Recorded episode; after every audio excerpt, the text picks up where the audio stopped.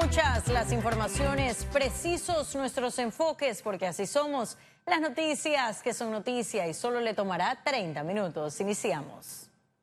El barómetro de corrupción indicó que el 90% de panameños no confían en las instituciones.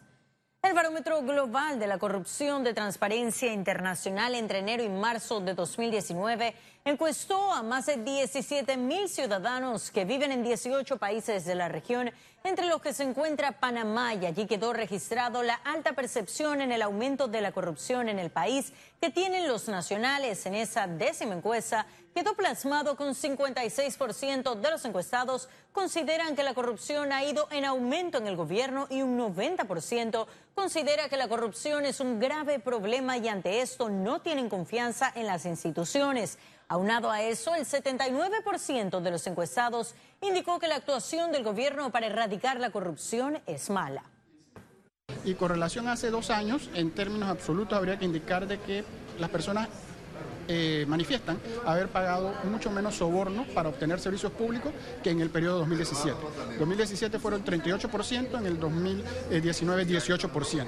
Sin embargo, paradójicamente, las personas indican que a su juicio, su percepción, entre el 2017 y el 19 ha aumentado la corrupción del 52% en el 17, 56% en el 19.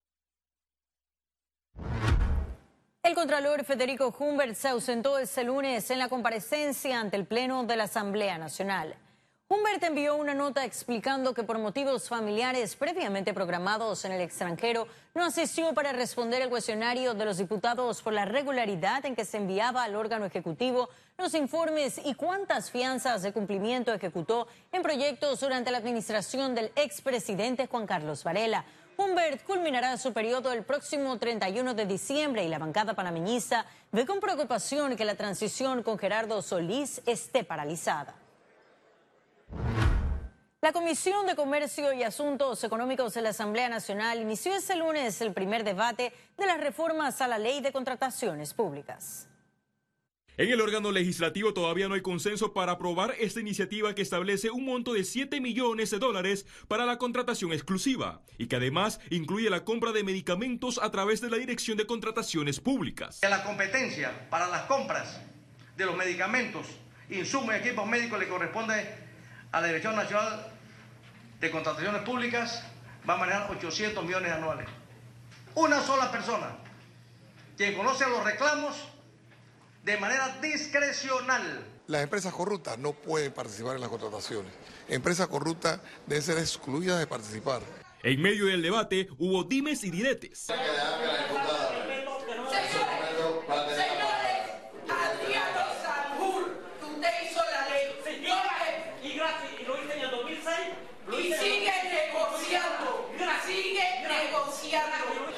Dije en la comisión me mantengo. Ese señor que yo acabo de mencionar, el que viene a ponernos una ley para que las empresas corruptas sigan licitando. Ella no me puede llamar a mí corrupto. Soy un hombre que lo que tengo me lo he ganado a base de trabajo, a base de sacrificio y no, como ella dijo allí, que hago negociaciones. No hago negociaciones con nadie. Los diputados continuarán el debate este martes y de no aprobarse el análisis se extenderá toda la semana. Félix Antonio Chávez, Econius. Inauguraron las mesas de diálogo para la transición energética de Panamá. Aquí le contamos todos los detalles. Soluciones ante problemas como calidad de servicio, participación de renovables en la matriz energética y movilidad eléctrica son discutidos en los diálogos interdisciplinarios para realizar cambios en el sector energético reiterando que este ejercicio que estamos haciendo aquí es un ejercicio de priorización de temas, no de planificación de largo plazo. Ya la planificación la tenemos, lo que necesitamos es hacer algunos ajustes. De brindar nuestra opinión con respecto a la expertise que tenemos de los indicadores y las normas, cuáles son las normas, cuáles son los indicadores actualmente y este, escuchar las recomendaciones de los diferentes actores del sector. En esta primera reunión, expertos internacionales aseguraron que la agenda de Panamá es buena, mientras que empresas del sector exigen el establecimiento de prioridades. Es que es un proceso para cada país y yo diría que Panamá no está está en un buen proceso y tiene ventajas que otros países no tienen. Tenemos que trabajar mucho en la modernización Tenemos que trabajar en todo el tema de redes inteligentes, tenemos que trabajar eh, y apoyar mucho lo que se debe venir más adelante que el tema de ciudades inteligentes. Estas mesas de diálogo se desarrollarán durante toda esta semana. Para la confección de esta estrategia energética participaron autoridades del sector, miembros de las empresas, el PNUD, entre otros. Ciara Morris, Econews. Y una subcomisión analizará el proyecto de ley sobre las plataformas tecnológicas de transporte. En un periodo de 30 días se aprobó la presentación de un informe por parte de los diputados Tito Rodríguez, Elías Vigil y Zenobia Vargas, quien propuso la iniciativa legislativa a la Comisión de Transporte, dice no estar a favor o en contra de las plataformas como Uber y Cabify, entre otras. Sin embargo, destacó que urge regular el servicio para que compitan equitativamente con los taxistas. La discusión se da a pocos días de vencer la prórroga del cobro en efectivo de las aplicaciones tecnológicas, misma que culmina el 30 de septiembre. Acabo de firmar una nota en donde se va a crear una subcomisión eh, que yo voy a presidir y agradezco al presidente por ello. Obviamente que queremos hacer consultas, pero yo también quiero eh, preguntarles, a mí preocupada por el tema del transporte y de la seguridad del usuario, que es el sujeto de este problema, ¿cómo están cubiertos los usuarios? A mí me dijo la señora de, que representa Uber que cuando una persona se conecta a la aplicación y pide ir hasta arriba abajo, esa persona va cubierta desde aquí hasta arriba abajo y yo lo dudo. Y el Ministerio Público informó que inició una investigación por el supuesto delito contra la libertad sexual en la que se menciona a miembros de la Iglesia Católica. En su cuenta de Twitter publicó que el pasado primero de septiembre abrió una investigación de oficio a través de la Fiscalía de Atención Primaria a tres sacerdotes. Esta información fue publicada luego de que publicarse un video en el que un joven denuncia y muestra que se le ofrecía dinero a cambio de favores sexuales por parte de los presbíteros está investigando es eh, el hecho de posibles delitos sexuales. Obviamente, eh, si usted ve, ahí se comentó la posible participación de un menor de edad y en ese sentido también hay que ver la, la amplia gama de delitos sexuales que enmarca o las conductas que enmarca nuestro ordenamiento penal para poder establecer cuál de esas conductas se ha establecido como posible delito. Economía. En la feria Capac Expo Habitat 2019 superó las proyecciones con transacciones por arriba de los 175 millones de dólares.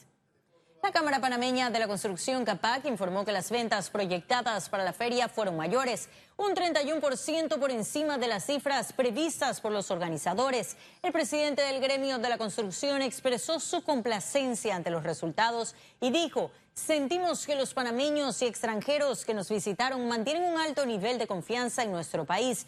Las ventas que se realizaron en CAPAC Expo Habitat 2019 correspondieron a unas 2.100 viviendas entre casas y apartamentos.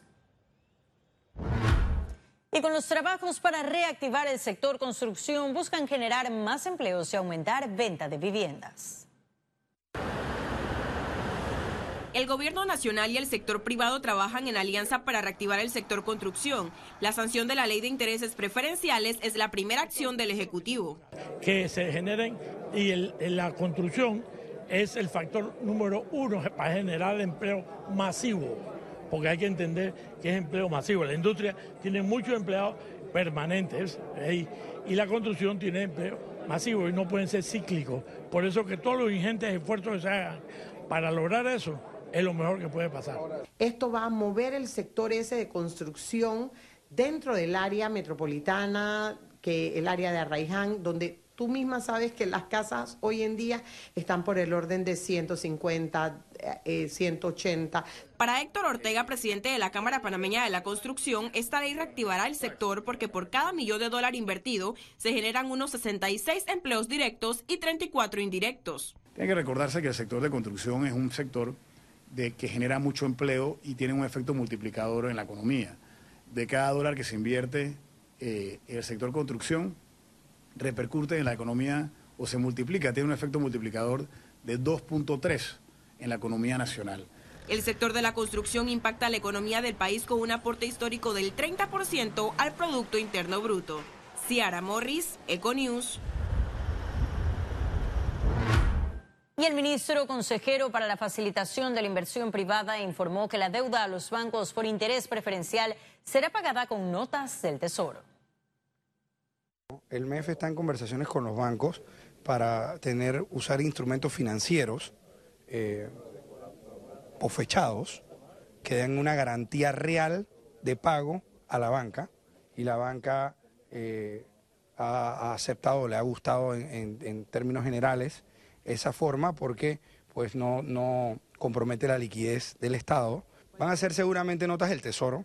Eh, le toca al ministro del MEF, el doctor Alexander, eh, responder, pero muy seguramente va a ser eso y se va a resolver eh, en las próximas semanas.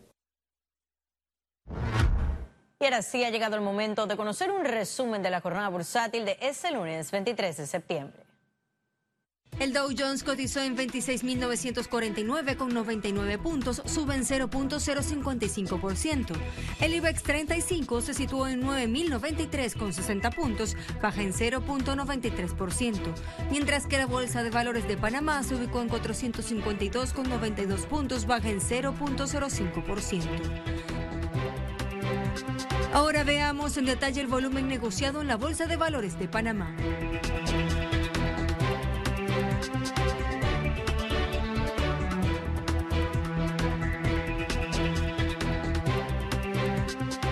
Total negociado 4.508.214 con 19 centavos.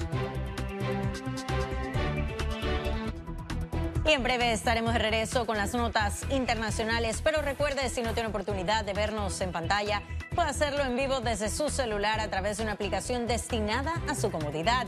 Y es por supuesto Cable on the Go. Solo descárguela y listo. No se vayan, que en breve estaremos de regreso con mucho más de la emisión de hoy de Econius. Ya volvemos.